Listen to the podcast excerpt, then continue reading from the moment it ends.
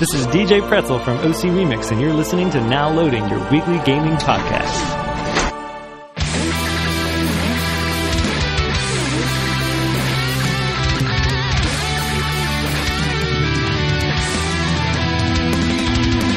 Apertem Start, está começando mais um Game Score do podcast Downloading e vamos aos participantes de hoje.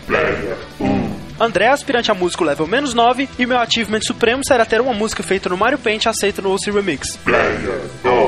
Yogo, classificação. Iniciados em música do Mario level 30. Cheguei num ponto da minha vida em que não consigo levantar mais da cama sem ter que ouvir uma versão remix da Que bonito. Ah, pois é. Cara, eu acho- teve um dia Mario- que eu fiquei pensando na música do Mario de noite, fui dormir pensando em Mario, acordei pensando em Mario, porque eu ouvi na música de Mario de manhã, sabe? Aquelas musiquinhas. É, lá, me- né? é melhor você não olhar atrás do armário. Caralho, eu pensei na mesma merda. Nossa, sim. Na falta do Diego. Temos o espírito dele aqui, né? Fernando, banda cover de games level 0. Habilidade especial. Tocar todos os instrumentos, ser editor de som, mixador, diretor e produtor, sem ganhar nenhuma Rup, Gold ou Zene por isso. Eu acho que eu sei quem é você, eu acho. Eu acho que eu sei. Pablo, compositor level 0, e eu tenho um CD com as músicas da Elsa Remix pra escutar no carro. O que eu considero fundo do poço. Todo mundo escuta coisa normal, assim, Né? que passa, assim. Eu não É, ouço minhas músicas viciantes do Mario no meu carro, porque eu não tenho um carro, sabe? Se eu tivesse, acho que eu ouviria também. Na- Então, estamos aqui pela 42 segunda vez para fazer o nosso quinto Game Score. Só que dessa vez um Game Score um pouco diferente, porque das outras quatro vezes a gente abriu espaço para falar das composições originais, né, de seus respectivos jogos, passando por todas as eras aí do videogame e tudo mais. E hoje nós vamos fazer um Game Score especial, pois nós vamos nos focar única e exclusivamente em remixes ou reinterpretações. E por remixes não entenda colocar uma batida técnica no fundo e acelerar a música. Não! Nós vamos comentar sobre isso durante o podcast. Caralho, escolhi as músicas erradas, então. Vamos voltar então, né? Quer dizer que a minha rave nerd vai pro espaço, né, cara? E pra falar mais sobre esse assunto, sobre a história do Ocean Remix, sobre essa cena de reinterpretação de música de games, e por que não ser o nosso quinto downloader hoje aqui, nós temos um convidado ilustríssimo, que é o David Lloyd, mais conhecido como DJ Pretzel, ninguém mais, ninguém menos que o criador do maior site de remixes e reinterpretações de músicas de videogames do universo, que é Cara, o OC Remix. DJ Pretzel, se você estiver ouvindo isso e você não está, você é o cara, velho. Você é meu herói, ó. sério mesmo. Cara, além de ser o- fundador, idealizador do OC Remix, todos os remixes que entram no site, ele faz um texto comentando e tal. Ele ainda é um dos compositores do site e ele tem a manha total, né? velho? É um dos melhores compositores, né, diga-se de ele é passagem. Então, David, seja muito bem-vindo ao Download, cara. Hello. Um, what's hello in Portuguese? Ah, olá. O- Olá. There we go. All right. Isso aí, então junto com a gente ele vai citar alguns dos remixes favoritos dele e a gente começa logo após a leitura de e-mails. Vai tão rápido você nem vai perceber.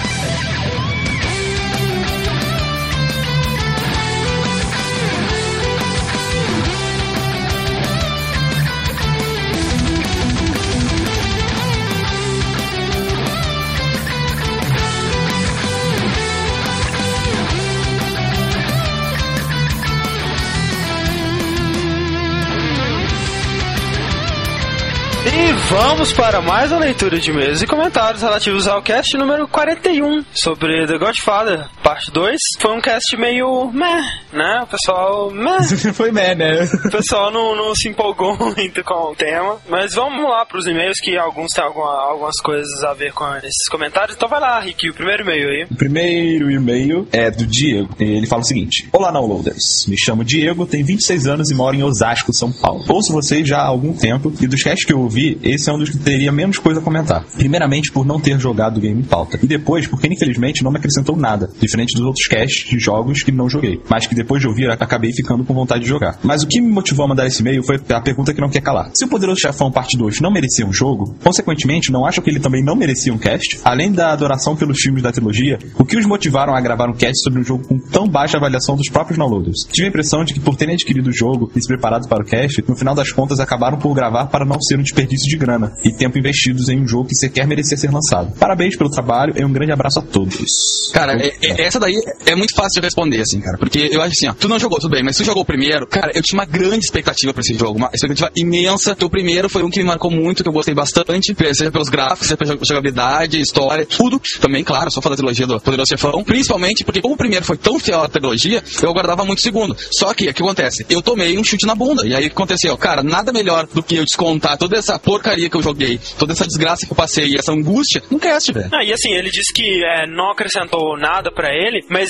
provavelmente acrescentou sim, porque ele não ter ficado com vontade de jogar foi a mensagem que a gente quis passar, né, velho? Quer dizer, ou pelo menos a grande maioria dos presentes, né, velho? E se a gente fala bem de um jogo e te dá vontade de jogar, quando a gente fala mal, nosso objetivo é que você não queira jogar mesmo, entendeu? Serviço de utilidade pública, isso já. Exatamente, né, cara? Quando a gente deu a nossa opinião sobre Dead Space pra falar sobre o que ele trazia de bom, nesse a gente deu a nossa opinião pra falar o que o jogo trazia de ruim e de bom também, né? E, e esse foi o objetivo, né? Falar que ele não é um grande jogo e por que, que ele não é um grande jogo. Esperamos que tenhamos feito muitos ouvintes economizarem seus dinheiros. Então eu vou ler o próximo e-mail aqui, que é do Game T de Franca, São Paulo. Ele diz: Olá mais uma vez, pessoal do Download. O podcast de vocês sempre mantém a qualidade tem sempre bons temas. Já estava esperando um cast review de um jogo qualquer, porque eu considero de Dead Space um dos melhores rounds que vocês já fizeram. Que por coincidência os dois jogos envolvem o Glenn Schofield. Coincidência? Será? Hã? Hã? Tchan, tchan. Tchan, tchan, tchan. E esse também continuou muito bom, inclusive pra quem jogou Godfather 2 por causa dos comentários muito engraçados. Eu tava na falta de jogos no meu PC e tinha duas opções: Willman, que eu vou pegar agora, ou Godfather 2. E como eu gostei bastante do primeiro, decidi pegar o 2. Devo dizer que gostei bastante. E eu vi o filme, mas vi talvez há mais de uma década atrás e não me lembro de quase galocha nenhuma. Mas eu percebi o mistureba que fizeram no jogo, e pra ignorar isso, eu coloquei na minha cabeça que ele era baseado num paradoxo do filme, onde ele era um filme trash. Na, na Matrix, ele é. Aham, claro.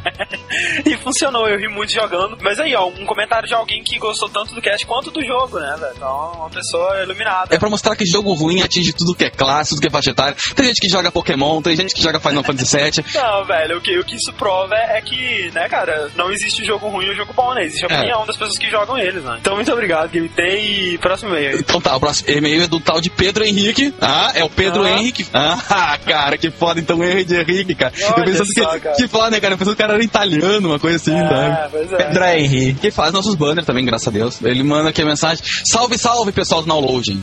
Escuto o podcast de vocês há um bom tempo. Acho que desde o GTA. Eu gostei, mas só escutei uma vez. Entendeu? Não tava nessa época. O GTA foi um baita podcast, muito bom Muito, mesmo. ó, sensacional. É, e sempre comentei no site, é, isso é verdade. Vim falar do último cast, não especificamente. Eu, ao contrário de muitos, não costumo reclamar do tema. Se eu já conheço, tenho a oportunidade de lembrar. E se eu não conheço, posso aprender. E como o Fernando reclamava que o pessoal reclamava, que reclamava das reclamações reclamadas, ou que ele chega de reclamava, aí ele manda aquelas carinhas, sabe? Aquelas carinhas coisas estranhas, tipo, o underline o.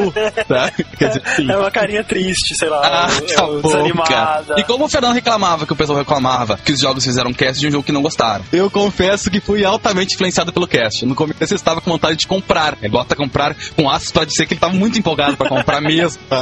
Né, exatamente. É, ressaltado. E no final eu queria tacar um coquetel molotov na sede da EA. Não sei se valeria um cast inteiro. Essa não é minha função, eu só escuto. Mas do que seria o podcast e o senso crítico, falar do que é bom é muito fácil. Detectar erros e falhas, que é a mesma coisa, é para poucos. Cara, eu achei bem fácil detectar seus erros e falhas desse jogo, por sinal. é verdade, né? Nesse caso, talvez não seja para É, eu acho que o bom que realmente foi difícil. Continue com um ótimo trabalho. Não sei se deu pra entender alguma coisa, fui escrevendo e nem passei pela revisão. Sério, faz um bem pra humanidade, cara. Tu tem Word aí, usa ele, pelo amor de Deus, cara. O pessoal eh, andou reclamando, tipo, ah, mas é uma bosta, então por que vocês fizeram? Cara, justamente pra mostrar pra vocês que era uma bosta e pra vocês tirarem a própria conclusão se valia ou não valia a pena comprar. Tanto que o próprio e-mail que o próprio e-mail que o André leu, o cara gostou. Por mais que a gente falasse mal. A gente não vai aqui sempre falar sobre jogos bons. né? Inclusive, a gente já teve um cast sobre jogos ruins. Downloading, por mais que a gente tenha feito isso muito, não é um podcast para exaltar jogos, é para falar de jogos, sejam eles bons ou ruins. Mas enfim, lembrando, né, cara, esse é o cast 42, então procurem aí a resposta para todas as perguntas da vida, do universo e tudo mais, que com certeza vocês encontrarão. É mais fácil procurar a pergunta, né? Ah, e acabamos de receber um e-mail do Diego dos Santos com mais um desenho. Quase que não entra de novo na leitura de e-mails, né? Mas ele fez um desenho fodástico da gente, tipo, família de mafiosos downloading. Vejam aí, tá muito foda. E gostaria de lembrar que dessa vez nós tivemos dois ouvintes que conseguiram perceber o easter egg que surgiu no último Download News. No penúltimo nós fizemos um mega easter egg de The Godfather 2, mas sei lá, o pessoal não se preocupou com isso, ninguém prestou muita atenção. Mas, dessa vez, o Rock Felipe disse que com certeza o próximo cast vai ser sobre GameScore, né? Comentou isso no Download News. E o Roger disse que, entre várias outras possibilidades que ele citou, que vai ser GameScore 5, entre, sei lá, Painkiller e easter eggs. Então é isso, fiquem então com o nosso GameScore 5 Remix.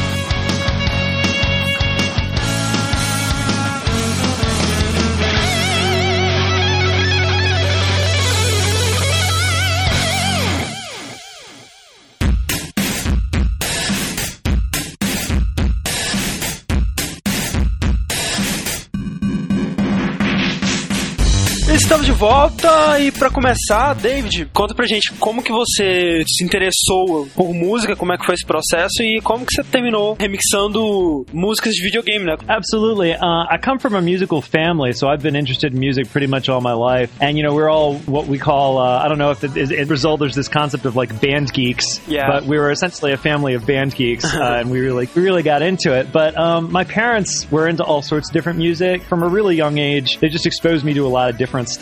They really weren't into edgy stuff. Like, I don't think my dad knows Jimi Hendrix, can't even identify like a single Jimi Hendrix song, which is really sad because they, like, they were alive, Jimmy was around, and like they missed it, Yeah. right? But you know, I really got into video game music specifically when we got a Sega Master System. Right. Um, that sort of put me at odds with a lot of my friends at the time because everyone had the NES. You know, that was like all the cool kids were playing Zelda and Metal Gear, but I had the Master System at the time, and that was totally my business. But you know, here the Master System had almost the same popularity as the NES. Yeah, that's what I heard because there's a lot of games that were released only in Brazil or South Yeah. America. I wish I, I should have been Brazilian because I was all about the Master System. It was Yeah. not that popular in America. I, I think you guys got it right, got it wrong, but but you know, Shinobi, Space Harrier, Outrun. I mean, a lot of arcade conversions. They weren't like Super Mario Brothers was a console original. Sega more had like the arcade conversions, but Yuzo Koshiro's Shinobi and especially Revenge of Shinobi when, on the Genesis. But uh, the Outrun soundtrack, just Space Harrier soundtrack. And what I would actually do, and again, this is really geeky, so I hate to be admitting this, but hook the Sega Master System up to like a tape deck Ah. and record the music, and then I recorded myself DJing like in between tracks. And then I would listen to this, you know, imagining myself as like a video game DJ, you know, Oh when I was like six or seven. Thankfully, I think those tapes have, are long gone and have never been been deleted. But you What know, a shame. yeah, well, you know, if I ever run for president, that would be something that would probably be held against me. And you know, Bom, ele diz que ele vem de uma família musical, os pais e irmãos dele eram músicos, né? E ele desde cedo foi exposto pelo pai dele a vários estilos musicais, exceto o rock. Diz ele que o pai dele é incapaz de identificar uma música do Jimi Hendrix, que era, o que é triste. Na época do pai dele, Jimi Hendrix ainda estava vivo, né? E perdeu isso. E aí ele diz que começou a se interessar mesmo por videogames e música de videogames na época que ele tinha um Master System, né? Que lá, né, o- era só ele que tinha um Master System. A popularidade do Nintendo era muito esmagadoramente maior, né? E eu até disse pra ele Coitado. que aqui no Brasil a popularidade dos dois foi quase a mesma, assim, por causa do Tectoy, né? Que trazia várias coisas exclusivas, traduzidas e tal. E aí ele disse que deve ter nascido no lugar errado, né? Porque o lance dele era Master System somente, né? Ele gostava muito, assim, da trilha de jogos tipo Shinobi, Space Harrier, OutRun. E ele admite, assim, com vergonha, né? Tipo, deve ter achado que é só ele que fazia isso, que ele ligava um tacador de fitas na TV e gravava as músicas com ele meio que DJzando ali entre as músicas, como se ele fosse um DJ dos videogames e tal. Caraca. E aí ele diz que, tipo assim, infelizmente essas gravações se perderam e que se ele um dia fosse concorrer pra presidente, isso ficaria contra ele. Então é bom que elas tenham se diferendido, Ah, eu votaria nele mesmo assim. né? Não, eu votaria nele por causa disso. Yeah, I mean, I started getting into um, electronic music when I was a little bit older, like 14. So I went out on like classified ads. This is like almost before the internet was a big deal. Um, so I went to some dude's house and bought a Casio CZ101, which is, you know, very, very, you know, early keyboard from Casio, but you could program your own sounds. And I just thought that was awesome. And I, I did uh, some work with that. But the guy that I bought it from gave me all of his issues of Keyboard Magazine. And I'm talking like eight boxes of Keyboard Magazine God. and I read them all back to back. And so I, I, I mean, you know, I had no life. so I to these Keyboard magazines and I, and I got really into electronic music. And at a certain point, um, a little further down the road, I also got into the emulation scene. And I just wanted a way to kind of sort of combine my interests. I was into retro gaming and I was into video games in general. And I was also into music. And I love video game music, but I also love making music. So it's like, well, what would be the ideal like blending of these two things would be doing my own arrangements of video game music. I mean, this wasn't a, a, completely new idea. I mean, obviously there are professional arranged albums and there were those at the time, but in terms of like fans doing their own arrangements, at the time there was a really big scene and still is actually for the Commodore 64 Yeah. specific. And it was a lot of the, the European guys and gals doing mostly techno, like electronica remixes, which I thought was awesome. I mean, and there's a lot of great music there. Yeah. But my perspective, I'm like, well, there's two problems with that. One, I want it to be everything arcade games, NES, SNES, Genesis, Game Boy, handhelds, whatever. And also, I want it to not just be electronica. I want to be able to do jazz and rock and like just explore the full like range of musical styles. And there wasn't really a website like like that. And Yeah. that was when I got the idea for Overclock Remix. And that's essentially what Overclock Remix is. It's, it's taking that idea of fans doing video game remixes slash arrangements and also really encouraging the different genres. So if you only listen to trance and electronica, we've got that. If you only Yeah. listen to orchestral, we've got that. Really, I never anticipated that it would take off the way it did. People just submit all sorts of stuff. It's crazy. Yeah, one of the things I find so awesome about OC Remix is that you can find a song that you know and listen to it in a way that you never imagined. Yeah, what's also cool is you can find the exact same song on there in like five different Yeah. ways, and you can compare like what people have done. Enfim, ele disse que começou a se interessar por música eletrônica mais tarde, assim, com uns 14, 15 anos. E aí ele comprou nos classificados do jornal, né, um teclado que dava pra ele criar as próprias ah, coisas dele, os próprios sons e tudo mais. E o cara que vendeu o teclado pra ele, né, comprou usado, ele vendeu junto é, toda a coleção de revistas de teclado, sabe? Ensinando coisas Então, várias- ele meio que aprendeu sozinho, então, só com as revistas, né? Pois é, Nossa, a parte de teclado foi sozinho. E ele diz ele que, tipo assim, eram caixas e caixas de revista. E ele leu todas, assim, de Caraca. rabo, sabe? E aí ele fala assim: não, não tenho vida. e aí ele quis juntar os dois interesses dele e compor arranjos de músicas de videogames. E ele diz que nessa época a ideia era uma coisa nova, mas não totalmente nova, porque já tinham bandas europeias, principalmente, que faziam isso pra Commodore 64. E era sempre aquele lance técnico e tal. E era até maneiro. Ele diz que é, as bandas boas e tudo mais. Só que ele via dois problemas nisso: que ele queria que fosse de tudo, assim, de videogames, portáteis, e que fosse de todos os estilos de música, sabe? Não só técnico, como jazz, rock, metal. E essa basicamente é a ideia do Overclock Remix, né? Que ele nunca imaginou que daria tão certo. Aí até falo com ele que uma das coisas que eu acho legal do OC Remix é que lá você pode encontrar uma música que você conhece, né? E você ouvir ela de um jeito totalmente novo. Aham. E ele diz que, inclusive, você pode ouvir essa música de tipo cinco maneiras diferentes, né? Tipo, não só de um, mas de cinco. Tipo, cabeça pra baixo, debaixo da água. É. Você falou esse lance de música techno com ritmo acelerado de videogame. Eu tenho que confessar que eu tenho um seríssimo problema com a relação a remixes que são simplesmente versão músicas techno das músicas mesmo de games, porque, cara, eu acho insuportáveis. Se me lembra música techno, eu não consigo ouvir mais, sério. eu faço uma seleção assim, sabe? O que é techno e o que presta. Tem esse termo, né, remix, que pra algumas pessoas, né, é até bem pejorativo, que é basicamente a mesma música, mais acelerado, com aqueles gritinhos, yeah, yeah, no fundo, sabe? o que a gente vê, assim, e o que me surpreendeu muito no OC Remix, da primeira vez que eu acessei ele, isso já deve ter, cara, mais de seis anos aí, pra mais, com certeza, foi exatamente isso, que eu pegava, por exemplo, um remix da música do Rio, e eu não ouvia exatamente a música do Rio, eu ouvi uma outra música que me lembrava a música do Rio, entendeu? Exatamente. É o grande mojo que eles têm lá, porque eles não pegam a música e fazem exatamente como ela é. Recriam. Claro, temos alguns casos de músicas que mantiveram grande parte da composição original, não mudaram muita coisa, que Aham. são ótimos também, mas realmente, como o Fernando disse, o mojo tá exatamente nessa parte que o pessoal cria em cima da música, e geralmente são as melhores partes, velho, é muito legal. E, e o mais Eu- foda é umas coisas de qualidade, cara, não é... Né? Caras É, não é tão- assustador. É, os caras não estão brincando ali, não, cara. Não. E aí entra na parte que eu e o André tava discutindo ontem, que é muito difícil escolher, cara. É muito difícil, cara. Nossa. Meu Deus, velho. Eu queria que cada um de nós aqui tivesse pelo menos 15 músicas pra falar, velho. Porque, meu Deus, como é que eu escolho três músicas? É muito então difícil. vamos ao que interessa. Vamos falar das nossas músicas e tocar elas aqui. Em meados da década de 90, sei lá quando, eu não ligava pro tempo naquela época mesmo, não fazia a menor diferença pra mim. Lá estava o jovem Yugo jogando Mega Drive, né, cara? Pegando argolas em Sonic 2 e espancando punks e cosplay de Shiryu em Streets Não, of Rage. cosplay de Shiryu cara. e de Tartaruga Ninja. Ah, claro. Aquele cara que parece com o Shiryu é muito Shiryu, É velho. Muito tem Shiryu, lógica. é absurdo, né, não. velho? E a Tartaruga Ninja Punk também, É, cara. cara, é aquele, sabe, pra quem não tá É, é, ligando, é aquele cara que tem uma roupa amarela, assim, é igualzinho uma tartaruga ninja, velho, é absurdo. Exato. Não, e o grito da stripper. Ensurdecedor, né, cara? É humano aquilo não. Mas enfim, é, lá, lá estava eu, né, comendo frango do lixo e fazer coisa do tipo. né, coisas que não são viáveis na vida real. Não, não, não tentem fazer isso em casa ou na rua, né? Pior ainda. E, e sendo mais saudável tu comer um frango inteiro ou um hambúrguer do que uma maçã, tá ligado? É, olha o que eles ensinavam pra gente.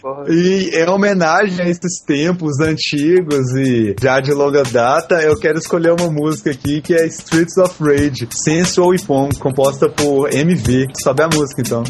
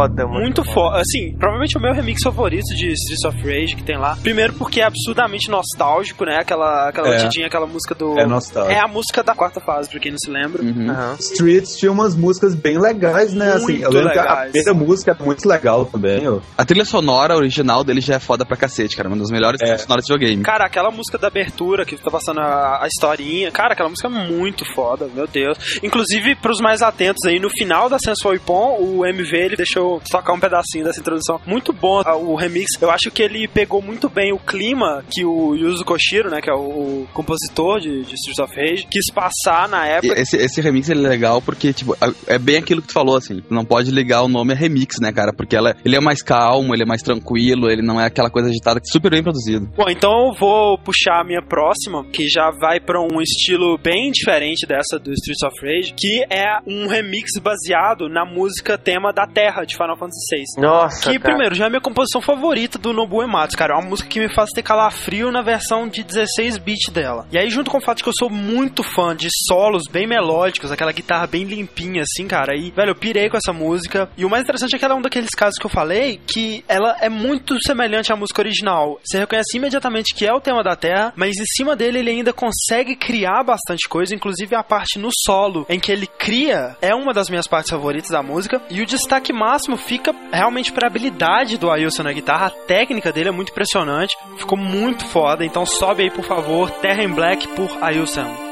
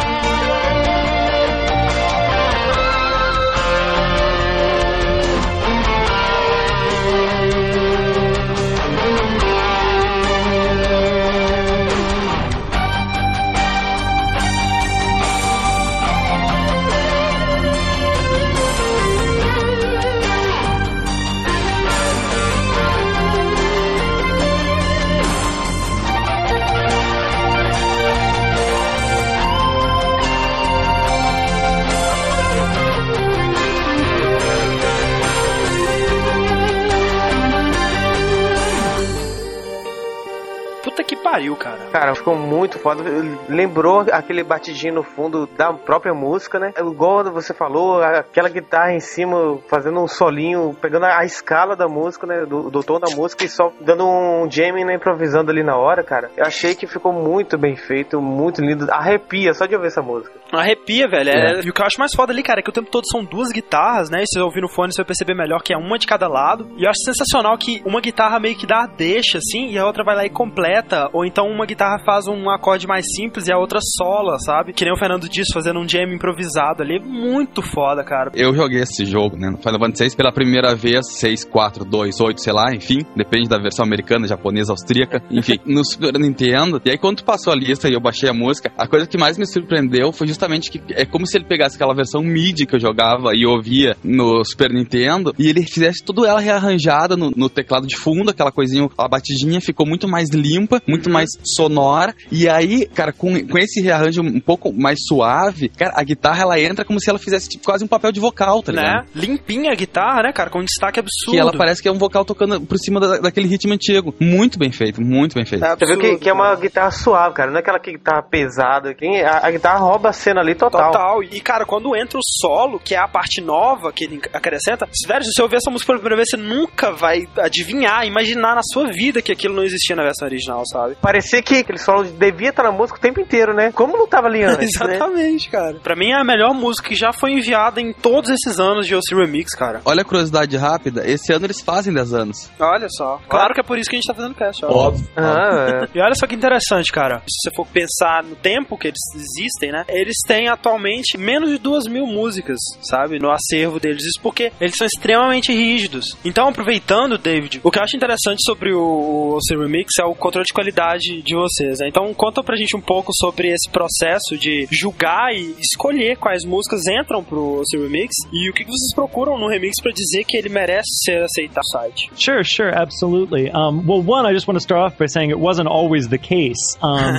in, yeah, in the early years of the site, it was just me, and people would submit stuff, but I would also go out and find stuff and ask people if I could post it. Some nights, maybe if I was drinking a bit too much, or I don't, you know, I would post some stuff that would not be accepted today. But what we did is when the site got to a certain size, it didn't make sense for me to be the only person like looking at the at the music. And we established a judges panel. Yeah. And one of the things that we really try to avoid is what what we found a lot of people doing is just taking the Mario theme, for example, verbatim, like exactly the way it is, and just adding a drum on top. You know, there's nothing inherently wrong with that. That person is probably having fun. They like the way it sounds. But with OC Remix, we really want more than that. We want you to make the song your own. Um, and we want interpretation and ideas. So just taking the original and putting a drum loop on top is the specific thing that we try to avoid. They will look at a piece and essentially look at two different categories or criteria. The arrangement, like what did what did this person do with the song? You know, if the original is like Castlevania, did they take it and make it like heavy metal? Did they take it and make it jazz? Can you still see that the original is in there? Because you know you can go too far. Mm-hmm. Obviously, if we can't find the video game music in there, then it's not a video game remix. So, Right. but it needs to be interpreted, and that's like one half of the equation, and the other half is production because you know one very popular video game music site, VGMusic.com, uh, Right. which is around before us, does MIDI files, and you know there's some crazy arrangement ideas on that site and some some real creativity and artistry, but you can only go so far with MIDI, and so that other half of what the judges are looking at is the production quality. And you know, if someone just records themselves playing on a piano, that can still be good enough to pass in terms of production as long as it's a good recording. So it's not like they're saying, you know, you have to have 18 different instruments and it has to be really complicated. We've got mixes that are very, very simple where it's just a guy playing a guitar, but the recording is, is very clean. You can hear all the details. If you heard it on the radio or in an album or in an actual video game, it wouldn't stand out as being not good enough. It would be like, hey, this works. This makes sense. Bom, ele disse que para começo de conversa nem sempre foi assim, né? No começo era só ele no site, né? E ele que analisava sozinho as músicas que mandavam pro site, era ele que escolhia se a música entrava ou não. E ele que ia atrás de outros caras que estavam fazendo isso separadamente em outros sites e pedia pro cara pra colocar a música dele no OC Remix, né? E ele disse que, tipo assim, se numa noite lá ele bebesse um pouco mais, ele acabava aceitando uma coisa que nem era tão boa assim e tal. Ah, e no começo doido. você vê que tem algumas coisas realmente de qualidade questionável lá. Mas que depois, com o crescimento do site, quando as pessoas começaram a mandar por conta própria, ele percebeu, né? Por que, que só eu vou avaliar, né? Eu vou trazer mais gente, que aí formou o painel de juízes, né? E o que eles evitam, assim, na hora de julgar uma música é, por exemplo, uma pessoa que pega o tema do Mario e simplesmente coloca uma batida de techno no fundo, entendeu? Ah. Tipo, ele diz que isso é, não é necessariamente ruim e, tipo, não, não tem nada de errado com isso. O cara tá se divertindo, mas o que eles procuram é que as pessoas criem músicas próprias, que deem uma interpretação pra música e que tragam nessa interpretação ideias novas. E isso é basicamente o que a gente consegue ver no site lá, né? Com É, o que, até o que a gente comentou, né, velho? O que faz o site ser tão bom, né? Exato. sentido. E ele diz que os juízes eles procuram é, avaliar a mu- a música em duas categorias. Primeiro, o arranjo que a pessoa fez com a música, o que ela fez com a música, né? Se a música era chiptune, ele colocou ela, fez heavy metal, fez ela ficar jazz.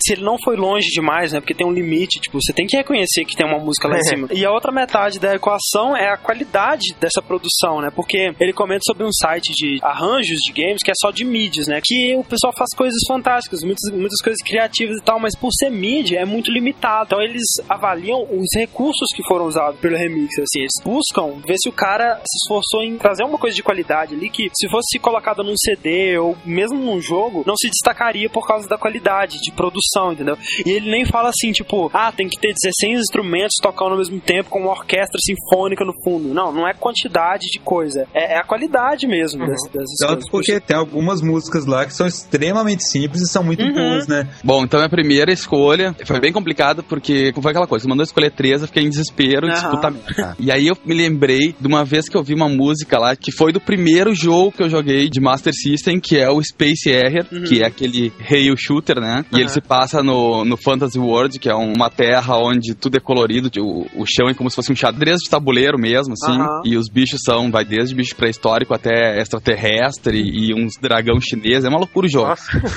Não, ninguém sabe dizer, mas a princípio ele é o primeiro arcade que tinha tipo aquela coisa do Afterburner, onde tu entrava no arcade e todo ele se mexia quando tu só. botava pros lados e coisa. E ele é uma criação do Yu Suzuki, né? Que é o cara que fez Shenmue. é, Shenmue, claro, o Yakuza, o cara fez vários títulos porrada pra caralho, assim. Inclusive, o Yu Suzuki anunciou que se aposentou definitivo e saiu da SEGA. Olha só, cara. Se alguém tem uma esperança do Shenmue 3, já era, velho. Não, não, é, É, o não. sonho não morreu. O- Ele não, Os velho. descendentes dele, todo esse tempo, ele estava treinando pessoas pra continuar o legado dele, pô. Olha só. É, Não, é... Bom, mas voltando ao tema. Essa música é foda porque é original, o cara que fez a a versão original dela é o Hiroshi Miyayushi, que o cara, ele é foda. Ele fez todas as músicas do Space Alien. Ele fez aquela que uma das que eu acho mais foda da história do videogame, que é a Passing Breeze do Outrun. Ah, Outrun, caralho, muito boa a trilha. É do caralho. Fez o trilha do Hang-On, que também é um, é um jogo do Yu Suzuki. O cara é, é fenomenal, assim. Hang-On é aquele de moto, né? Isso, Hang-On é aquele de ah, moto. a trilha dele é foda, velho. Ele é Meu foda, Deus. ele vinha até na, na memória do, do Mega Drive. Mas então, eu peguei a versão Space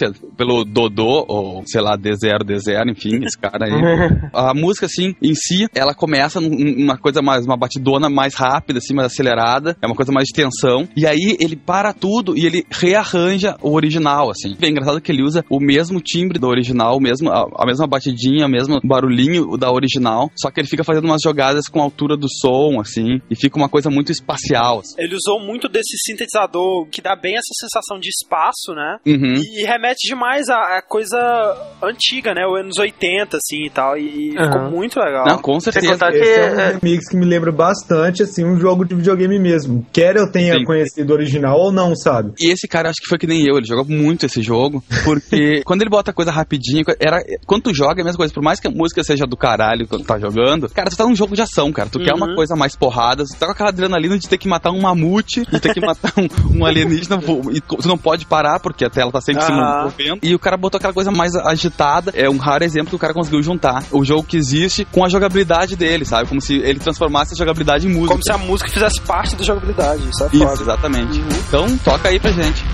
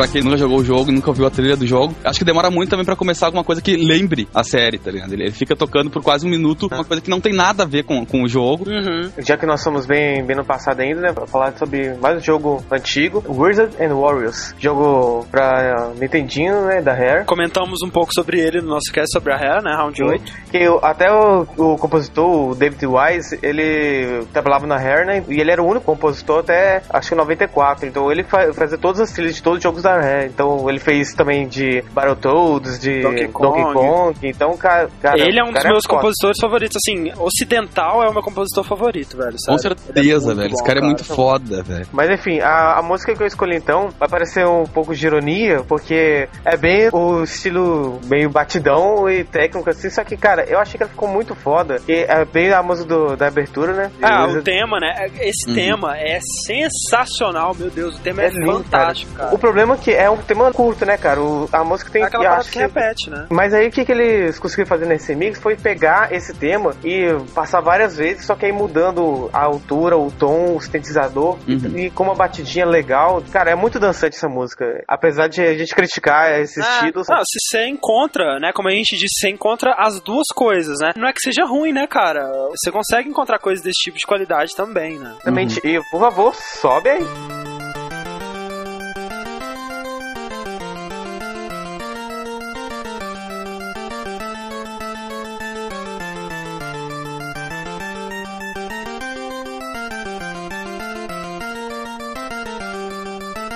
I'ma get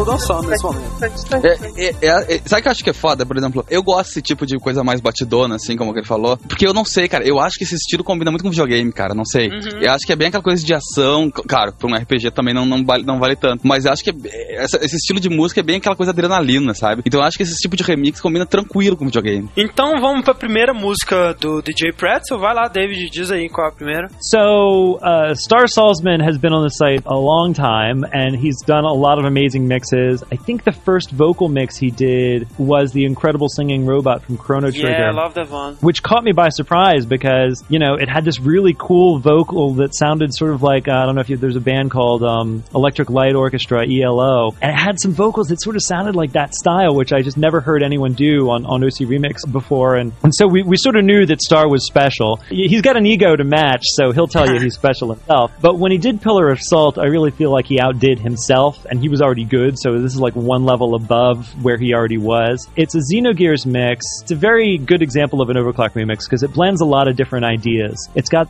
sort of an industrial feel. It's got an electronica feel to it. Then it's got a lot of ethnic elements, uh, ethnic instrumentation. It's got lyrics, original lyrics, and also borrowed lyrics from Arabic and Hebrew, Yeah. different languages. I mean, I don't know where he got the idea for this. it's really conceptually just something that eh, I, I couldn't improve it. It's art. Some mixes are fun. I've done a lot of mixes where I would never call it art, but it's fun and I'd listen to it. Pillar of Salt is one of those mixes where I can say, yeah, you know, that is art, not one that has aged badly in any way. And also, Xenogears is an amazing soundtrack to begin with, and so is uh, Yasunori Yasunori Mitsuda is an amazing composer. yeah. So, you know, all of the elements sort of combined for a really fantastic piece of music. One of my favorites from Star Salzman is Dreams Come True, right? Yeah, from Mega Man Mega X. Man X. Yeah, that's, that's also an awesome mix. He worked in the Capcom logo um, theme at one part in the song. Uh, details. He's a Yeah. really good mix when it comes to details. You can listen to these mixes like 10 times. You will hear something new each time. A primeira música dele é Pillar of Salt, né, de Xenogears. Ele fala que hum, o Star Salzman, né, que compôs essa música, ele tá no Osso Remix há bastante tempo, inclusive um dos primeiros remixes com vocal que eles receberam na história do site é um remix de Chrono Trigger, tema do robô que chama The Incredible Singing Robot, que é foda. Muito é muito foda. foda, cara. Vocês têm que ouvir. E eles sempre souberam que o, que o Star Salzman era especial por causa disso, por causa da criatividade dele. Inclusive, ele diz que, tipo assim, o ego dele é, está a par do talento dele.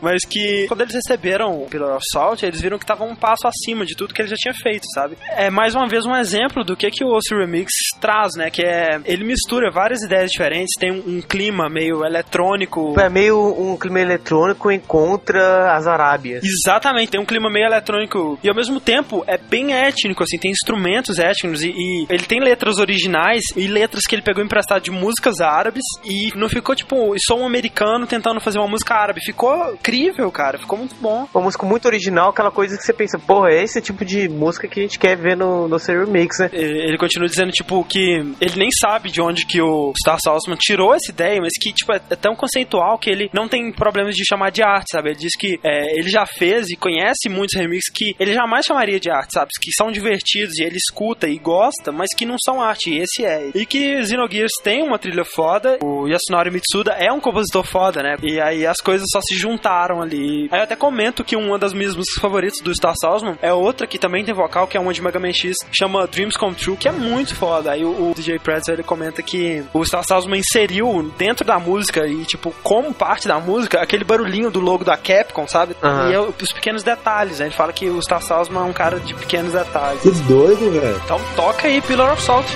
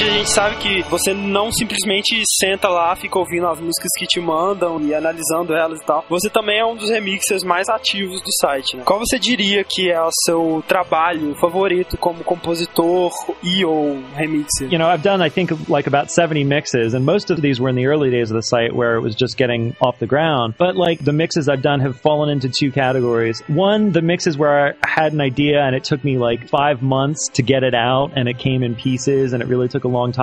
And then there were mixes that just sort of happened in a single day, like where I would start it in the morning and, you know, work through the night till 3 a.m., finish it, and just have a finished piece of music and be happy with it. Either process can result in, in you know, good music. I'm not saying one's better than the other, but the mix that I think I'm happiest with is one that only took one or two days, which was uh, Sonic the, the Hedgehog Love Hurts. Love Hurts. Yeah, which is sort of like a jazzy funk arrangement of the of the Marble theme. Which you know, I just had an idea. I started writing the song, you know, in the morning, and then by evening of the next day, it was completely finished. And when I go back and listen to that mix, I'm like, I couldn't do it better if I spent a year on it. It's one of those pieces of music where you know, it, most of the, my arrangements, I can listen to it and say, well, you know, I might do that differently if I had the chance to do it over, or if I did it today because it's a two, couple years old or something. Well, th- this mix, this Love Hurts mix, which took me two days, like I don't think I could do it any better today, and I don't think I'll ever be able to do it any better. I'm really happy with it. Well, primeiro ele disse que ele não é tão mais ativo assim, né? Já foi mais no início do site. É, e sem contar que antes ele era sozinho, né? Então ele era, obriga- Sozinho, é. é, era obrigatório ele ser tão ativo. Até pra incentivar o pessoal a mandar também, né, velho? Ele fez um trabalho foda com isso, né? E ele diz assim, que a, a maioria das músicas dele foi feita realmente nesse início, né? Ele divide ela em duas categorias. Uma das categorias é que ele tem uma ideia pra música e leva, tipo, sei lá, cinco meses compondo ela, tipo, fazendo vários pedaços. E outros que são remix que, tipo, em um dia só ele acorda, tem uma ideia e fica até madrugada fazendo e já tá pronto e ele fica feliz com o resultado, sabe? Aham. E ele diz que os dois resultam em boas músicas, mas que as músicas que ele tá mais feliz, e inclusive a que ele mais gosta, né, que ele cita que é a, favorita dele, é uma dessas que levou apenas dois dias pra ser feita, né? Que é a Love Hurts, de Sonic, remix da Marble Zone. E ele diz que ele olha pra essa música hoje e ele vê que, tipo assim, se ele ficasse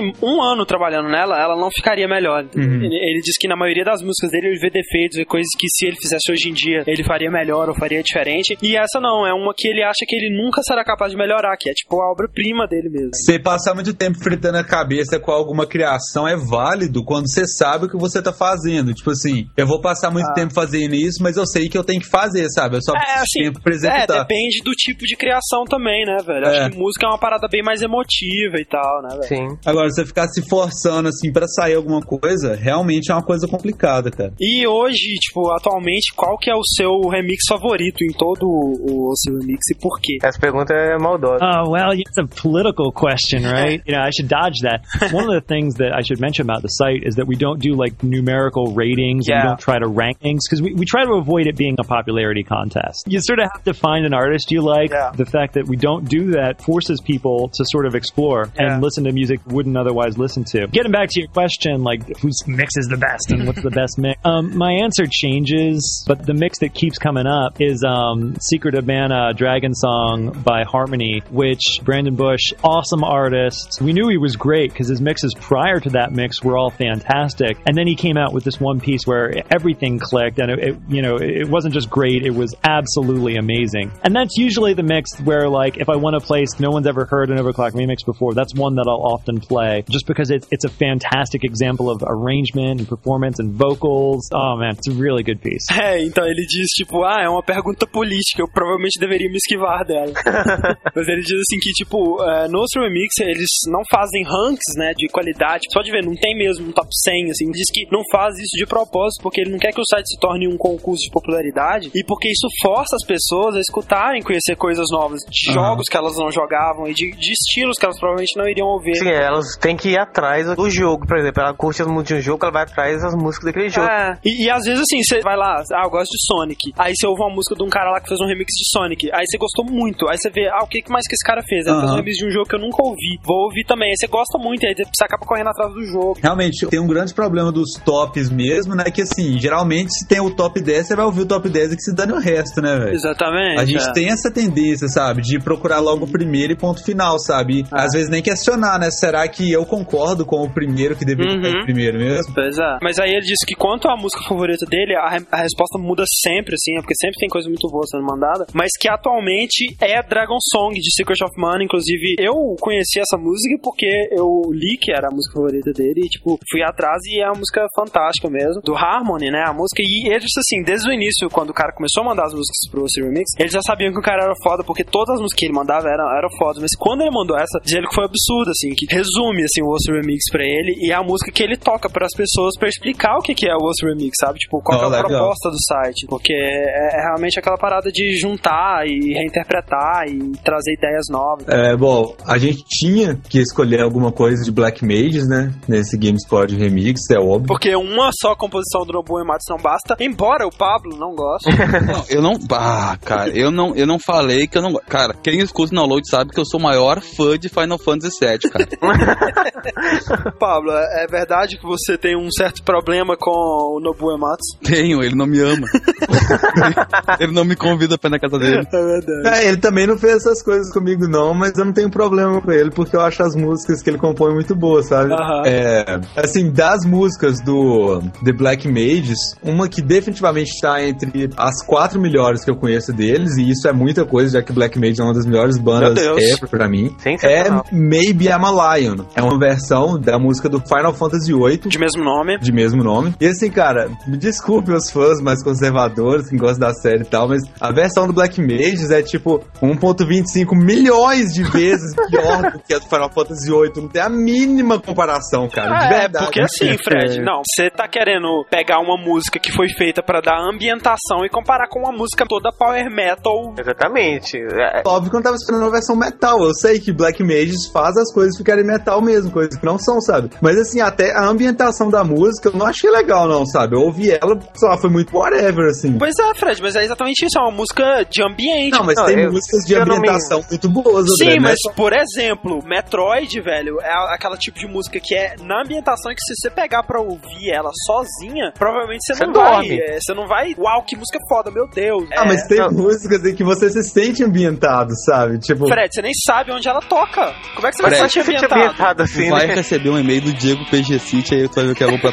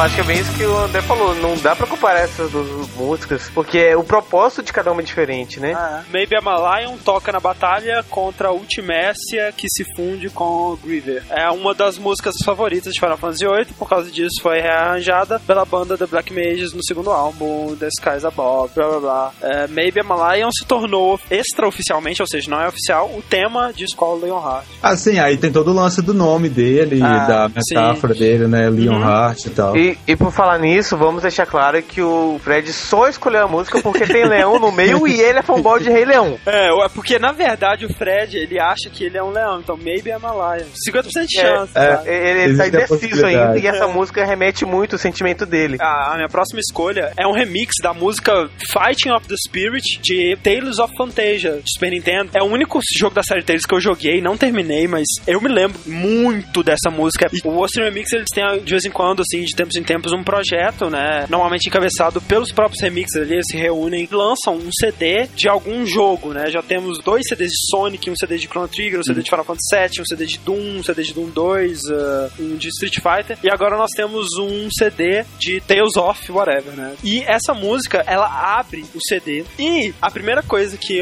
me chamou a atenção foi que o remix foi composto pelo Sixto Sounds, que é o Sixto melhor Sounds. remixer ever. Cara, qualquer coisa que ele fizesse, ele fizer um remix de Barbie Girl, você acha que é bom, velho. Ele é assim, ele é. A técnica dele é impecável. E o seguinte, geralmente num estilo mais metal também, é é mais pra quem gosta desse tipo de música, né? Guitarras e virtuoso e tudo mais. Cara, só que ele é muito bom pra ser um cara só. E é um cara só, um cara chamado Juan Medrano. E é uma qualidade de áudio que você acha que o cara. Velho, ele deve trabalhar com isso, não é possível, Impecável, velho. cara, ele deve ter um impecável. estúdio na casa dele. E o CD abre com a música The Unholy Wars, que é a música dele. Eu, eu que não conheço tanto a série Tales, eu pensei, ah, eu vou ouvir, né? Provavelmente não vou reconhecer porra nenhuma, mas vou ouvir porque deve estar muito bom, né? Os CDs geralmente são bons. E aí eu me deparo com essa música, cara, que é provavelmente a única coisa que eu me lembro de música do Tales of Fantasia, que é o tema de batalha. Abre com um piano calminho assim, e ele, mais uma vez, ele cria muito na parte do solo, sem ser aquela parada, tipo, ele sabe quando parar, sabe? Então é aquela parada que acrescenta, mas sem ficar chato. É sensacional, velho. Sobe a música aí.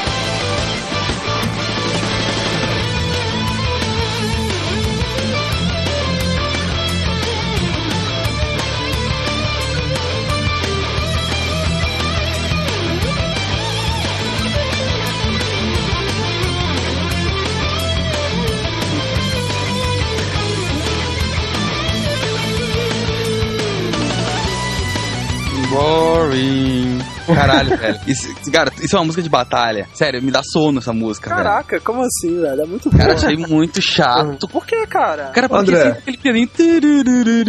Caralho, aquele pianinho não Meu para, Deus, não o pianinho é só no, sei lá, 20 segundos. Quanto tempo você ouviu da música, Cara, eu Paulo? vi inteiro, quer ver? Meu Deus.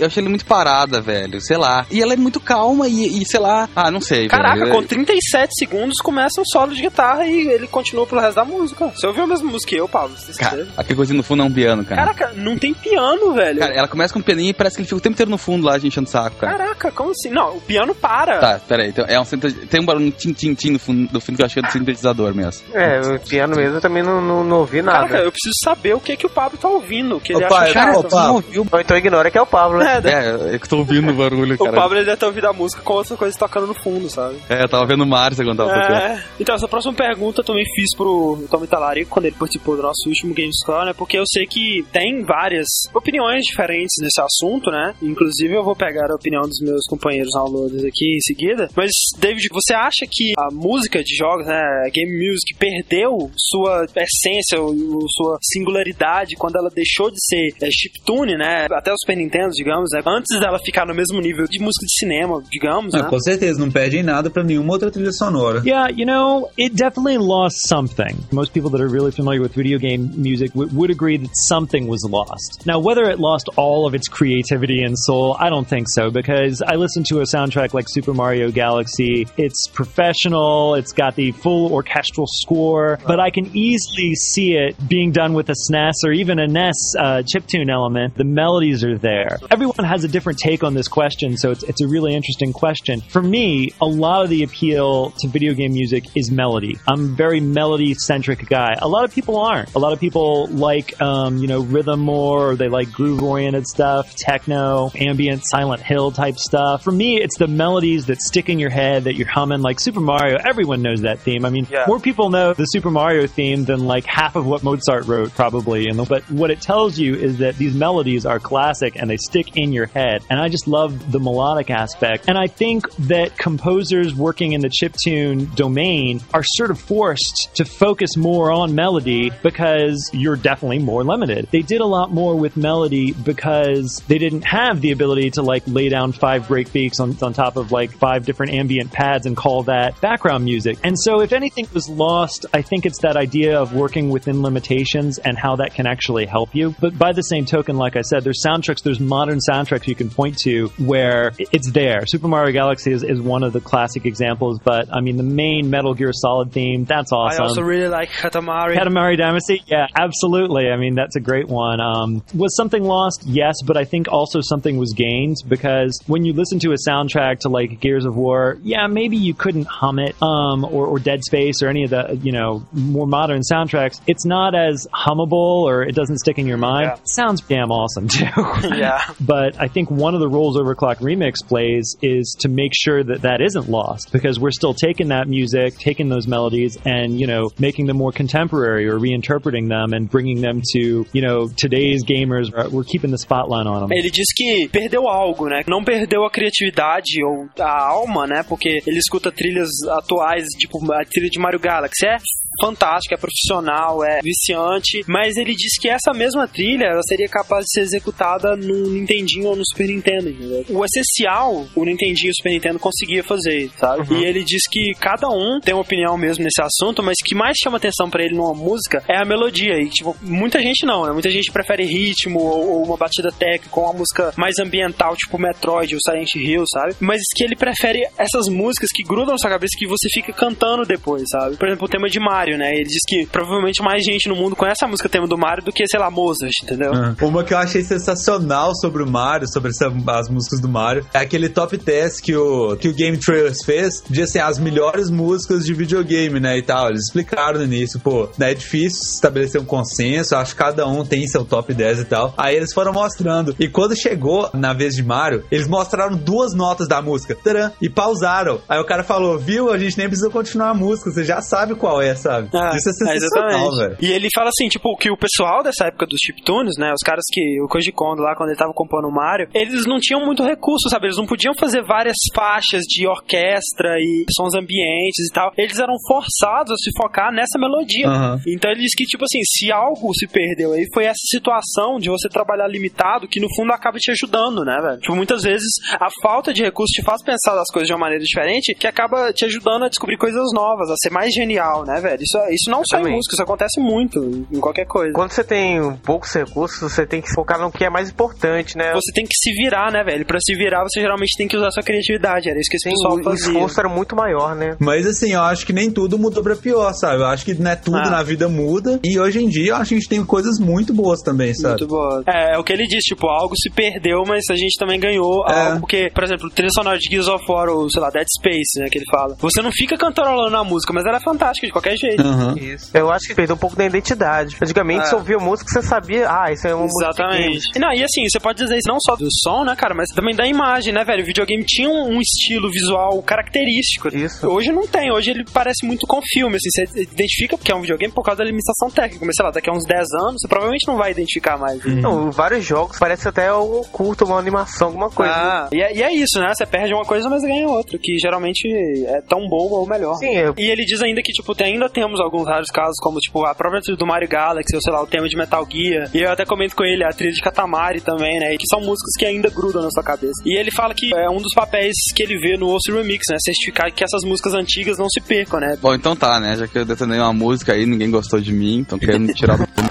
Eu vou pra segunda música, que é a do jogo Ice, ou Is. Na verdade, eu não sei se foi o primeiro que, quando veio pros Estados Unidos, ele não veio is, né? Ele veio Y apóstrofo S, como se, tipo assim, Isso. aquilo que pertence ao Y, entendeu? Lá é tudo junto É. escrito. Mas Ou seja, YS, vai lá. Esse jogo, é, cara, é o RPG que eu mais amo na vida, nunca escondi de ninguém. Ele é um jogo da Falcon, me cativou pela história, que é foda. Uma vidente diz que o mundo vai acabar por causa de umas. Os monstros que vão ser liberados e tu tem que achar seis livros pra conseguir acabar com essa maldição. E o jogo é engraçado porque ele se passa, cada episódio, por exemplo, tem o ISO 1, que é o Book 1, depois o Book 2, Book 3, Book 4, Book 5, agora saiu o Book 6, e não sei por que estão programado pra PSP o Book 7, não sei o que eles vão fazer. Pablo, é porque a nova gramática portuguesa vai entrar em vigor, né? É. Tem que adaptar os livros. É, depois vai sair o índice remissor também, enfim. É. A versão resumida. mas enfim, e é muito foda. epílogos. E a trilha e os Koshiro de novo, né? Pois é, eu, não- eu nem vou falar muito da trilha, porque pra quem quiser, pega a BGM Track 7, que é sobre o Yuzo Kojiro aí, quem escreve é o Juninho no site, e a BGM Track 8, que é exclusiva do Is, eu acho que ele ouviu minhas pressas e tocou direto, assim. E quando o Juninho postou até a- falando do Is, ele não botou uma música que eu sou apaixonado, do que é a música de entrada do primeiro jogo, que é, eu acho do caralho porque é, a- é uma música tocada pela Fena, que é uma das princesas lá, magas princesas, que toca numa flautinha vagabunda lá. E aí, cara, quando eu achei esse, esse remix, eu achei muito foda, porque o cara, ele, o remix ele começa totalmente louco também, é mais ou menos como no outro, chama Minha Paixão, Meu Problema é Isso. E aí o cara, junto com, com esse remix dele, ele bota o som original modificado, claro, rearranjado, só que ele faz umas loucuras do tipo, sabe aquelas coisas de tu, aí ele solta um trecho da música e, sei lá, menos de meio segundo depois ele solta de novo, assim, Hum. num tom mais alto. Então, é- a, a ideia de tu tá escutando parece que tá vindo umas ondas com a, com a, com a. Toca aí então Fena Flow.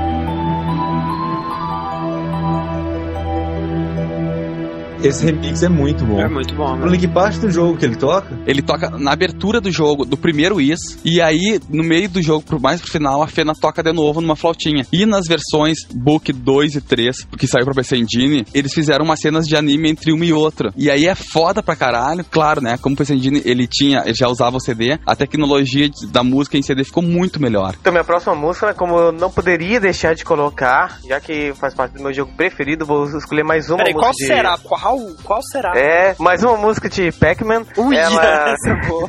claro, estou falando de Chrono Trigger, né? Trilha excelente. Trilha sensacional, o Yasunori Mitsuda. Ao contrário do que a gente comentou no, primeiro Game Score, não é Nobuo Ematsu. Nobuo Ematsu deu um espetáculo. O Nobuo Ematsu ele também ajudou com mais 10 músicas, só que a maioria foi do Mitsuda mesmo. Ele que, é, tanto que essa música que eu vou falar agora também foi composição dele. E o fantástico do Yasunori Mitsuda é que o Chrono Trigger foi o primeiro jogo que ele trabalhou, né, velho? Exatamente, um estreante, cara. E que foi substituído pelo do Nobuo Ematsu porque ele ficou doente de tanto É. ficar trabalhando das músicas, cara.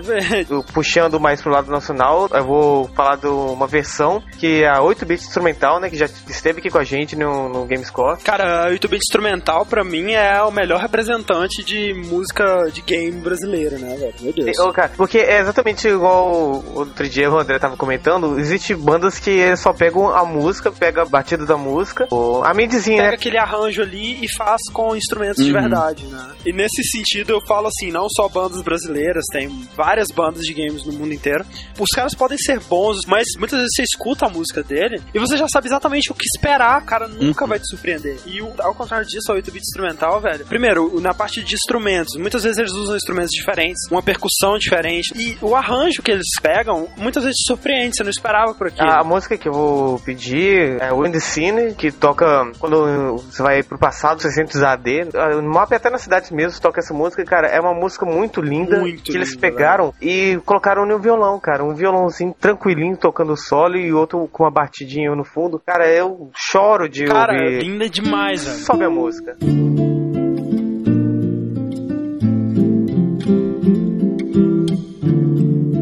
Meu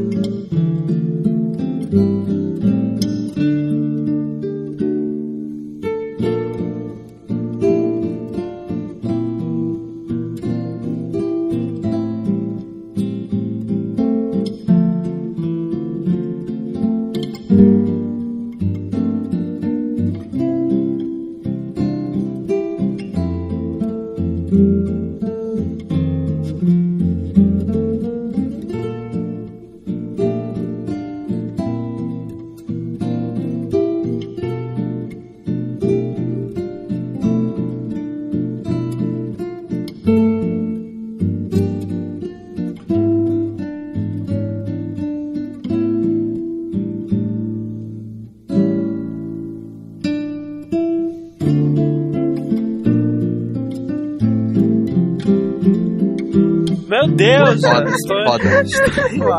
É, eu, eu vou sugerir pra todo mundo, favor, vão na- no site deles e baixem esse último álbum deles, The Number of the Beat, que, cara, tem muitas músicas de Chrono. Eles fizeram muito- um trabalho muito bom ali. Cara, é bem o que tu disse, cara. Foge total da- daquelas outras bandas que só pega o trequinho e bota uma guitarra por cima e, e toca. Pois tipo, é. ô meu, os caras realmente entendem de música, tá ligado? Então, David, fala pra gente um pouco desse fenômeno novo das companhias e os compositores profissionais reconhecendo essa cena, né, de remix e reinterpretação de música de games e até indo atrás de vocês, né, cara, pra criar trilhas de jogos, como foi, por exemplo, o caso do Super Street Fighter 2 Turbo HD Remix. Nunca vi um nome maior que esse na minha vida. Mas conta pra gente aí como é que foi isso. Oh, that was that was awesome. I mean, I have to tell you, from the moment that Capcom contacted us, and initially I thought it was a prank. I thought, you know, someone was playing a big practical joke and I was going to kick their butts. But it turned out it was legit. But from the moment they contacted us, I was waiting for something to go wrong because I just you know, I couldn't believe that we would be, that I would have a song that, that Overclock Remix would be involved with a Street Fighter game. I'm a huge Street Fighter fan. I'm not very good, but I'm a huge fan. I mean, there's, there's a lot of crossover, um, between industry and fans these days. You see, like, people making student films that get, you know, accepted into the independent film circuit, sort of like an inevitable result of the internet. The thing that I like is video game music is sort of like a, a niche within a niche, and Yeah. it's very closed world. I think what Overclock Remix is doing and what the fan scene is doing is sort of opening it up more so that more people can get involved from all over the country, from all over the world. We've got remixers who actually are involved in the industry. Yeah. Uh, we've got um, Beat Drop. Dane Olson um, did a track for a competition that ended up uh, on a Dance Dance Supernova 2. Or, and then we've got Stefan Andrews who wrote some music for the game Facebreaker, the boxing game. And then we've got professional game composers who have submitted mixes. Jeremy Soul submitted a remix of Final Fantasy VI, the, the Terra theme, which, you know, everyone and their grandmother has remixed that song. Yeah. But, I mean, did it in a new way and it totally worked. And I was happy to post that. That was a pretty awesome moment. Also, George Sanger, uh, the Fat Man, a classic, you know, American composer from PC era, does a lot of work in video game music and um, even wrote a book on it. He submitted a couple of pieces. I mean, video game music, historically, and uh, this was like an art form that was very closed off. I think Overclock Remix is helping change that. I think uh, Video Games Live and what Tommy Tallarico and Jack Wall are doing, everywhere they go, they try to involve like different people from the community and have them perform. Like Yeah. when they were in, they were in Brazil, I think 8-Bit Instrumental or, or Yeah, um, oh, so you know them. Ah, yo, they've got a mix on the site, right? So wherever Video Games Live goes, Tommy tries to really involve video game music fans in that area, and that's also really cool. That's opening it up. Ele disse que foi demais, que quando a Capcom entrou em contato com ele, ele achou primeiro que era um trote, alguém pegando uma piada nele. E depois mesmo, quando ele viu que não era, ele tava achando o tempo todo que algo ia dar muito errado, porque ele não acreditava que ele tá envolvido num jogo de Street Fighter, sabe? Porque ele é tipo um grande fã. Ele disse que ele não é muito bom, mas que ele é um grande fã. e ele fala, tipo, há muitos crossovers entre a indústria e, e os fãs, né? Não só no meio da- das músicas de games. E esse crossover aí, que a gente tá vendo, é um resultado que ele acha que é inevitável, assim, da internet, né? Ele fala que música de videogame é um nicho dentro de um nicho, sabe? Você tem que gostar de videogame pra você gostar de música de videogame. É muito fechado. Então, o que ele tá vendo, assim, que a cena dos remixes e o próprio Remix tá ajudando um pouco nisso, e os fãs tá abrindo esse nicho pro mundo inteiro, sabe? Pra se tornar uma coisa mais popular, né? E atualmente, a- além disso, né? Além deles terem feito a trilha desse Street Fighter HD Remix, por exemplo, um dos remixes que ele tem no site lá, fez uma música pra um- uma competição lá, e a música dele tá num dos milhões aí de Dance Dance Evolutions do mundo. Olha. E tem o Stephen Andrews, que também é um remixer lá, trabalhou recentemente na trilha do jogo Face Breakers, aquele jogo de boxe Aham. cartunesco, sabe? E outros casos, por exemplo, de compositores profissionais que mandaram músicas pra eles. Por exemplo, o Jeremy Soul mandou pra eles um, um remix do tema da Terra de Final Fantasy VI, né? Que o cara era fã de Final Fantasy VI e tal, e fez um remix por conta própria, assim. Também o George Sanger, que é um compositor clássico de PC, até escreveu um livro sobre música de videogames, né? Você vê que o Remix ele serve até quase como classificados, né? Se o- alguma empresa de jogos quer alguém com talento, eles podem procurar Como, lá. né? Lá tem muito mais gente de talento do que a maioria dos compositores de jogos atuais, né, velho? Exatamente, cara. Aí ele ainda fala do Videogames Live, né? que Ele diz que é muito especial e muito diferente da maioria dos outros. Tem vários concertos de, de videogame pelo mundo aí e tal. Mas ele diz que o Videogames Live é diferente porque ele dá espaço pras bandas locais e pros fãs de música que estão criando música de games pra tocar no Videogames Live. Ele até comenta que aqui no Brasil tocou 8-bit instrumental. Até fiquei surpreso por ele conhecer 8-bit instrumental, né, cara? Caraca. Vamos então pra segunda música do DJ Pretzel, que é Love Hurts, né? As I said before, this is one of those mixes where it only took me two days, but if I spent a month, five months, an entire year on it, I don't think it would have turned out any better. Yeah. So there weren't a lot of Sonic the Hedgehog mixes on the site at the time, and I really loved the Marble Garden theme. I, I loved that melody. I wanted to do it sort of minor key in the intro, and I wanted to make it. It's a very happy melody. Yeah.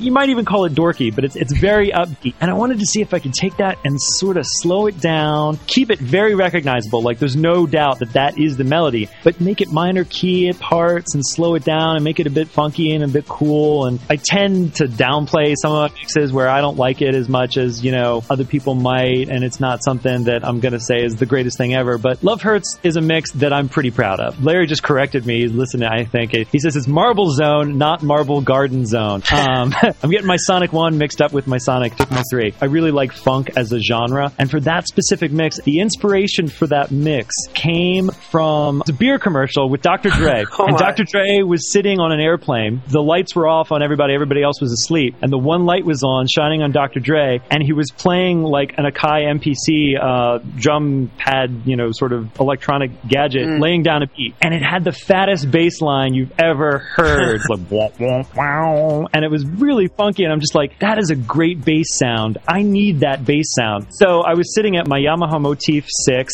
So I came up with a synth bass and I added like a, a wah to it. And I came up with something that sounded a lot like that. And so I was messing around. And then I came up with a bass line that was sort of like the one in the commercial, but different enough. And I had the idea to do Sonic the Hedgehog. And I added like a minor key version of that melody on top of this bass line that I had just done. And the rest was history, right? So like, but, but the inspiration from that was a beer commercial. Who would guess? yeah, I mean, you know, inspiration comes from all places. And if you can get inspired Yeah. commercial, so be it. Bom, como ele disse antes, né, Love Hurts é a música que ele disse que levou dois dias pra fazer, né, mas que ele podia levar o tempo que for, que não ficaria melhor. Ele disse que esse tema, né, que é o da Marble Zone de Sonic 1, é um tema bem feliz, assim, até um tema meio bobo, assim, mas que ele queria deixar ele lento, assim, manter reconhecível, mas fazer ele ficar é, mais calmo, mais cool, assim, Ficou muito bom e, e ele insere vários instrumentos. Você muito bem arranjado. né? muitos instrumentos, não repete sempre as mesmas coisas. Você tem a bateria, né, eletrônica lá, mas você também tem, tipo, uma percussão, assim, que ficou muito legal. Ah, uma percussão, um baixo. É, inclusive, tipo, ele diz que a inspiração, olha só, foi um comercial de cerveja que ele viu na TV. Tinha o, o Dr. Dre, o rapper, né, num avião, assim, aí tava, tava todo mundo dormindo e só a luz ligada nele, assim. Ele tava tocando aquelas paradas de DJ, sabe, que tem vários botõezinhos, assim. Aham. E tava tocando, ele disse que é o baixo mais foda que ele já ouviu na vida, sabe? E aí ele tentou recriar esse baixo no teclado dele e conseguiu algo parecido. E aí, com isso, ele já tava querendo fazer um remix com a música do Sonic. E aí ele colocou essa melodia da Marvel nos tons de escala menor lá. E o resto fluiu, né? E aí eu até falo, tipo, quem iria imaginar que a inspiração veio daí, né? Ele fala que é, a inspiração veio de todos os lugares. Nem que seja de um comercial de cerveja na TV, né? Esse que é o foto que você vê que a pessoa respira música, né, cara? Inclusive, pra quem tiver interessado, né, eu encontrei no YouTube o comercial que ele falou.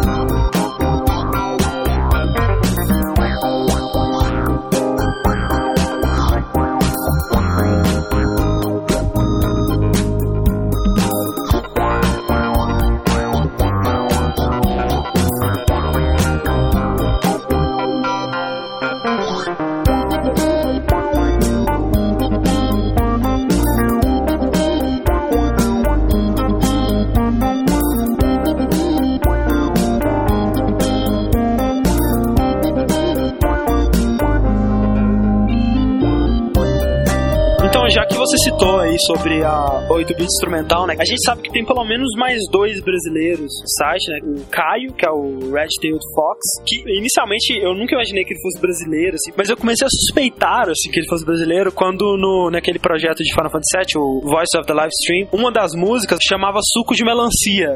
Aí, porra, como assim, né, cara? Esse cara deve ser Tá brasileiro. uma coisa errada aí. E temos também a Luísa, que tem menos composições no site, né? Oh yeah. Have you heard Firecross? No, uh, by the name I Ah, can... it's a Final Fantasy mix she did that ac- it actually incorporates different themes from a couple different Final Fantasies, I think, actually, and, and maybe one Chrono Trigger. You gotta listen to that mix. That's that's an absolutely badass guitar rock mix and, and really amazing. Ele pergunta se eu já ouvi Firecross, da Luísa, né? E na época eu não tinha ouvido ainda. E ele disse que eu precisava ouvir de qualquer jeito, porque é um remix de rock, né? Que junta, sei lá, umas 10 músicas diferentes de vários Final Fantasy, o tema de batalha de vários Final Fantasy e de Chrono Trigger. Tipo, num mix só, sabe? E, e outras músicas que também não são tema de batalha. É um monte de música, tipo um medley gigante, assim. E tá muito, muito foda. A minha terceira música, né? Eu queria ter escolhido uma música de Mario, como eu já disse na minha abertura. Existem muitas músicas de Mario, remix legais e etc. que deveriam ter sido escolhidas. Mas por enquanto, a minha terceira música fica sendo uma música de Zelda, a Link to the Past. Assim, apesar de eu não ter jogado esse Zelda, hahaha, olha só pra ele. É, eu acho que é uma música. O F-Virus ataca novamente, né? Posso continuar? Eu acho, eu acho que é uma música universal pra quem tenha jogado qualquer Zelda, cara, sabe? Porque ela, ela não fica presa só a Link to the Past. Cara, ficou muito boa. É a versão Dark World Jazz do Gux. Toca aí, então.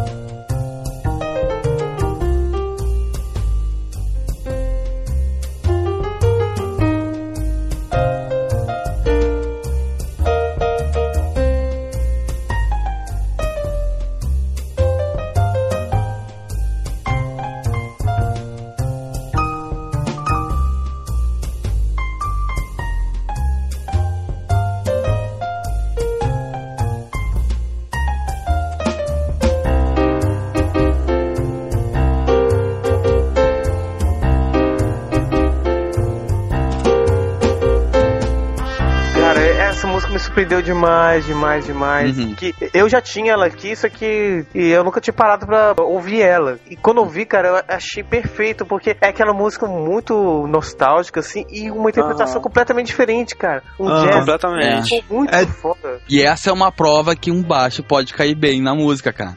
Porque o tempo inteiro ela fica com o baixo tocando e é do caralho, velho. É, muito boa. Não, sensacional. E um tema que eu não imaginaria desse jeito, né, velho?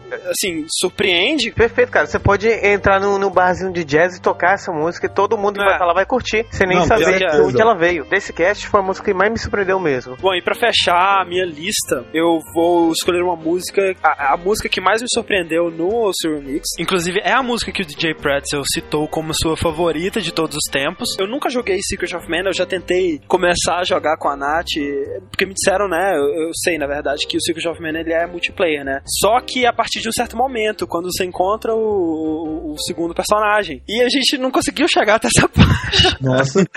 Porque tava muito difícil, e aí a gente parou de jogar. Mas um dia eu vou jogar ainda. O Secret of Mana é o Seiken Densetsu 2, né? Isso. É que nem Final Fantasy, né? Lançado é o 2 e aqui chega como 1 ou 3 chega como 2. Ah, cara, isso é um saco. E eu sempre ouvi, cara, que a trilha de Secret of Mana era uma das melhores de toda a história do Super Nintendo, sabe? E aí chega esse remix do Harmony no Ceremix e é muito, muito bom o que o cara fez com a música. É, resume tudo aquilo que a gente falou, do cara pegar aquilo só como base mesmo pra ele criar uma coisa totalmente nova, velho. Uhum. Ele conseguiu colocar vocais que se encaixaram bem, ele criou uma letra que tem a ver com o momento que a música toca no jogo. É o último tema de voar no Flame lá, que é o dragãozinho, perto do final do jogo já e tal. E se você ouvir a música original, você vai ver que ela é um- uma música que ela toca um trechinho que fica se repetindo várias vezes. É- é- Ela não é muito grande. E ele pegou esse trecho, transportou a maioria das coisas pra violão, colocou uma percussão lá no fundo. Tem parte que eu juro, velho, deve ter mais de 10 instrumentos tocando ao mesmo tempo ali, contando com a voz dele, sabe?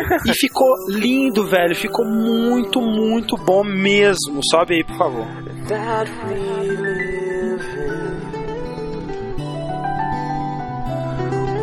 somebody take me away? Won't somebody fly me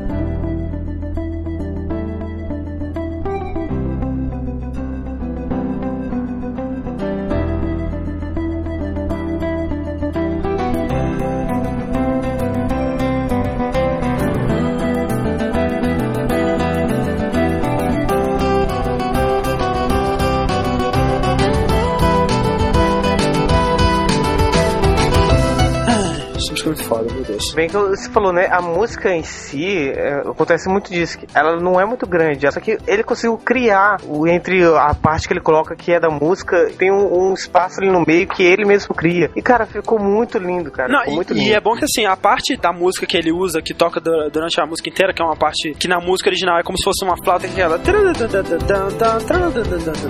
Que ele repete no fundo, muitas vezes no violão, muitas vezes no piano, ele usa ela como base pra música inteira. E assim, mesmo quando ele tá improvisando, ele, ele improvisa no violão, que acaba sendo a parte mais foda da música inteira, e fica muito bom, velho. Muito É, foda. como ele devia estar inspirado quando ele fez isso, E o, e o vocal ficou foda também, né, cara? Ficou, Querendo velho. Ficar solto, voando pelo meio da música, ficou foda. Ah. Então tá, né? Minha última música, na verdade, foi a minha primeira. assim, eu explico. Foi a primeira vez que eu conheci o, o, o seu remix, foi pra pegar essa música mesmo. Ah, sei lá quando é que foi, 2013, eu acho. Eu queria achar uma música de um jogo que eu tinha, que era Mega Man 2, né? E eu queria, porque queria, porque minha- uma das trilhas sonoras que me marcou minha vida foi a, a fase do Bubble Man. Que é foda. Que é uma das músicas mais fodas que tem. E eu tinha um vizinho meu que ele entrou na piração que a gente tinha que pegar. Ah, vamos gravar um CD com umas músicas dessas, umas mais fodas, assim, sei o quê. Aquelas coisas de estar num sábado de madrugada sem nada pra fazer e começa a viajar. E aí eu fui procurar música. E aí, cara, tudo que saía era mid. Uhum. Óbvio, naquela época tudo era mid, mas eu não sei porque eu queria uma coisa em P3. Aham. Na verdade, que meu conhecimento era idiota o suficiente pra tentar saber como é que eu ia converter a porra da MIDI pra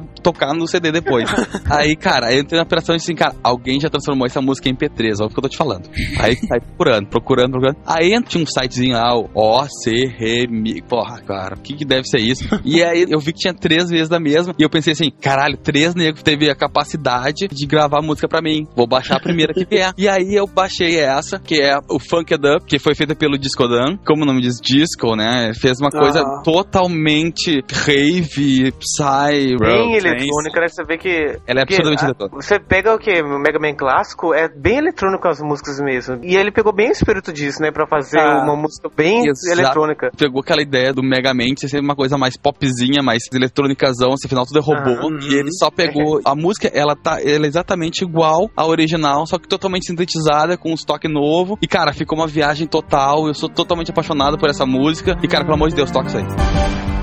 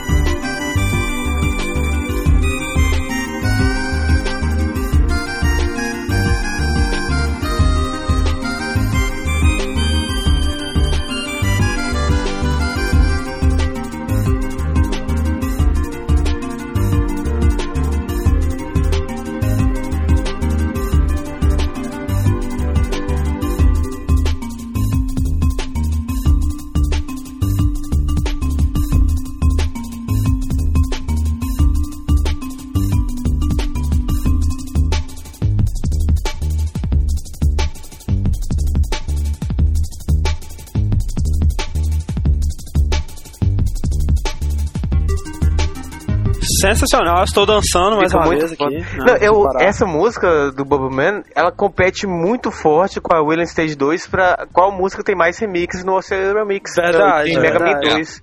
E esse Discodan, ele, ele fez uma outra música de Mega Man 2, que é a do Metal Man, que também é muito boa, Uhum. cara. É a versão que ele Por que, um robô chamaria Metal Man, assim, só perguntando pra ela? Porque, É, também porque ele gosta de metal, sabe? Ah, É o tá. rock, Ai, melão. cara, assim como o deserto do Saara, se chama deserto do Saara quando Saara quer dizer deserto, velho. Aí você vai viajar pro. Pra fechar aqui com chave de ouro, falei mais uma música do Sixto Sound de novo. Six Sound, meu Cara, Deus! ele é foda. E essa música que eu vou escolher agora, na verdade, são várias músicas em uma, né? Que é um medley de Sonic, o primeiro Sonic. Ele mistura músicas como Green Hill Zone e o Marble Zone e tudo mais. E, cara, ficou tão foda, mas tão foda, que primeiro você começa a ouvir, você pensa assim, ah, eu conheço essa batida, eu conheço esse arranjo, só que não vai de cara, ah, é Sonic. Se, antes de mais nada, toca ela aí pra todo mundo gozar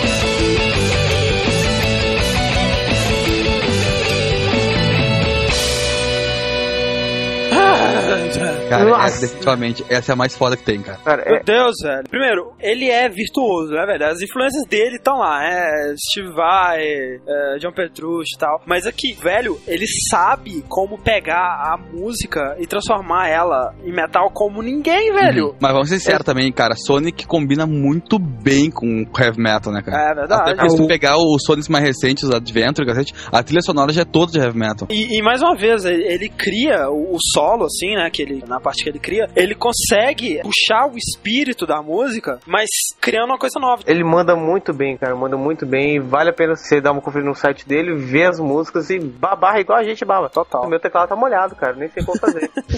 Então vamos pra terceira e última música do DJ Pretzel, que é Garlic de Castlevania, né? Yeah, um, this is a really cool and a lot more recent mix. Pillar of Salt and Love Hurts are, are both a little bit older. Uh, Garlic was posted last year and November of last year. Yeah, I didn't know this one. Yeah, this one is challenging and really interesting. It's by Poe, uh, his full name Po Soo Yan, and he's got a lot of stuff on the site. He's been with the site a long time, and he's always had this jazzy, funky hip hop R and B style with amazing instrumentals, and he's always been getting progressively better. I mean, he always one ups himself, and and so all of his music is great. You know, Garlic is a mix that he did by himself, and it's from Castlevania, which you know a, a lot of people have remixed Castlevania, so there's a lot of Yeah. material out there. You know, uh, most people tend to take it and do heavy metal because that's just sort of what the original sort of inspires. It's this gothic. You know. What Poe did, he took it and he did his usual sort of jazz style, but he really tricked it out and made it more modern. He combined some electronica type ideas with a really modern sound, and a lot of the intonation is more challenging. And so uh, I'm a huge fan of Yoko Kano, um, Japanese anime composer, also film composer, also game composer. So she does a lot of stuff. Um, she did the music for Cowboy Bebop, which everyone Yeah. everyone is a fan of or should be. Also, Esca- Macross Plus is actually where I first got introduced to her work, and an awesome, awesome, awesome soundtrack there. But you know, some of this mix reminded me of some of her stuff, and not just her her existing stuff, but the way she does music, the way she approaches music, mixing different elements and modernizing different elements. And while everything Poe has done, as I said, has been excellent, this is a mix where I feel like he really challenged himself. He's challenging his listeners, but he's also challenging himself to do something different. It's a really accessible piece. You can listen to it and get into it pretty easy, but it's also got some really cool ideas in there. It's just a, a fantastic, you know, music theory, but also fun type of approach. Um, and I can't say enough good things about that one. I, I, very cool, uh, very fresh. Esse, esse remix já é mais novo, né? Foi enviado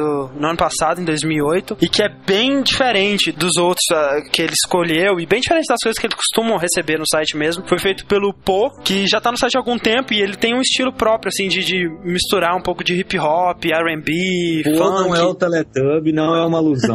Não é o Teletubby, Como eu tinha achado um tempo atrás, não é. E esse é um remix de Castlevania que as pessoas geralmente, assim, o óbvio de você pensar pra Castlevania é ou uma coisa metal, ou uma coisa meio gótica, assim, meio dark. E ele, o Paul usou o estilo, assim, de jazz, que já é comum dele, mas dessa vez ele tentou algo bem mais ousado. Tentou dar uma cara mais moderna pro som, assim, inserindo mais elementos de música eletrônica, né? O DJ Pretz, ele diz que ele é um grande fã da Yoko Kano, que é uma mulher que faz muitas trilhas de animes e tem uma banda chamada The Seatbelts. Ele fez, ela fez a trilha de Cowboy Bebop, que é foda, meu Deus, muito foda. Ah, é ela que toca aquela The Real Folk Blues, né? Aquela música Isso. meio jazz. E, cara, é uma música muito, muito legal. Muito legal. Enfim, mas aí ele diz que essa música do Poa Gallic lembra muito o trabalho da Yoko Kano pra ele, e não só o estilo da música, mas o estilo de fazer música, de como tentar inovar num estilo que já é consagrado como jazz. E ele diz que essa música, ela, assim, é um desafio para as pessoas que vão escutar, porque não é uma música fácil, assim, de você gostar, mas que também foi um desafio pro próprio Poe, sabe? Porque ele vê que ele, ele se superou nessa música, entendeu? Trazendo coisas novas que ele nunca tinha feito. E é uma música com muita coisa pra você perceber nela. Então é uma música muito densa e tal. É, eu tenho que confessar que essa música não me impressionou mesmo a primeira vez que eu ouvi, assim. Cara, eu tenho uma playlist separada do Castlevania, sabe? Assim, Aham. no negócio da, de tanta música boa que tem, assim, músicas que você ouve e, cara, você fica pensativo depois que você ouve e tal, sabe? Aquelas músicas profundas e tal. E essa foi uma que eu ouvi, assim, primeira vez e, sei lá, cara, não me chamou muita atenção mesmo não, né? É uma música diferente, né, velho? É uma música estranha. Eu achei a música legal, cara. Eu curti a música.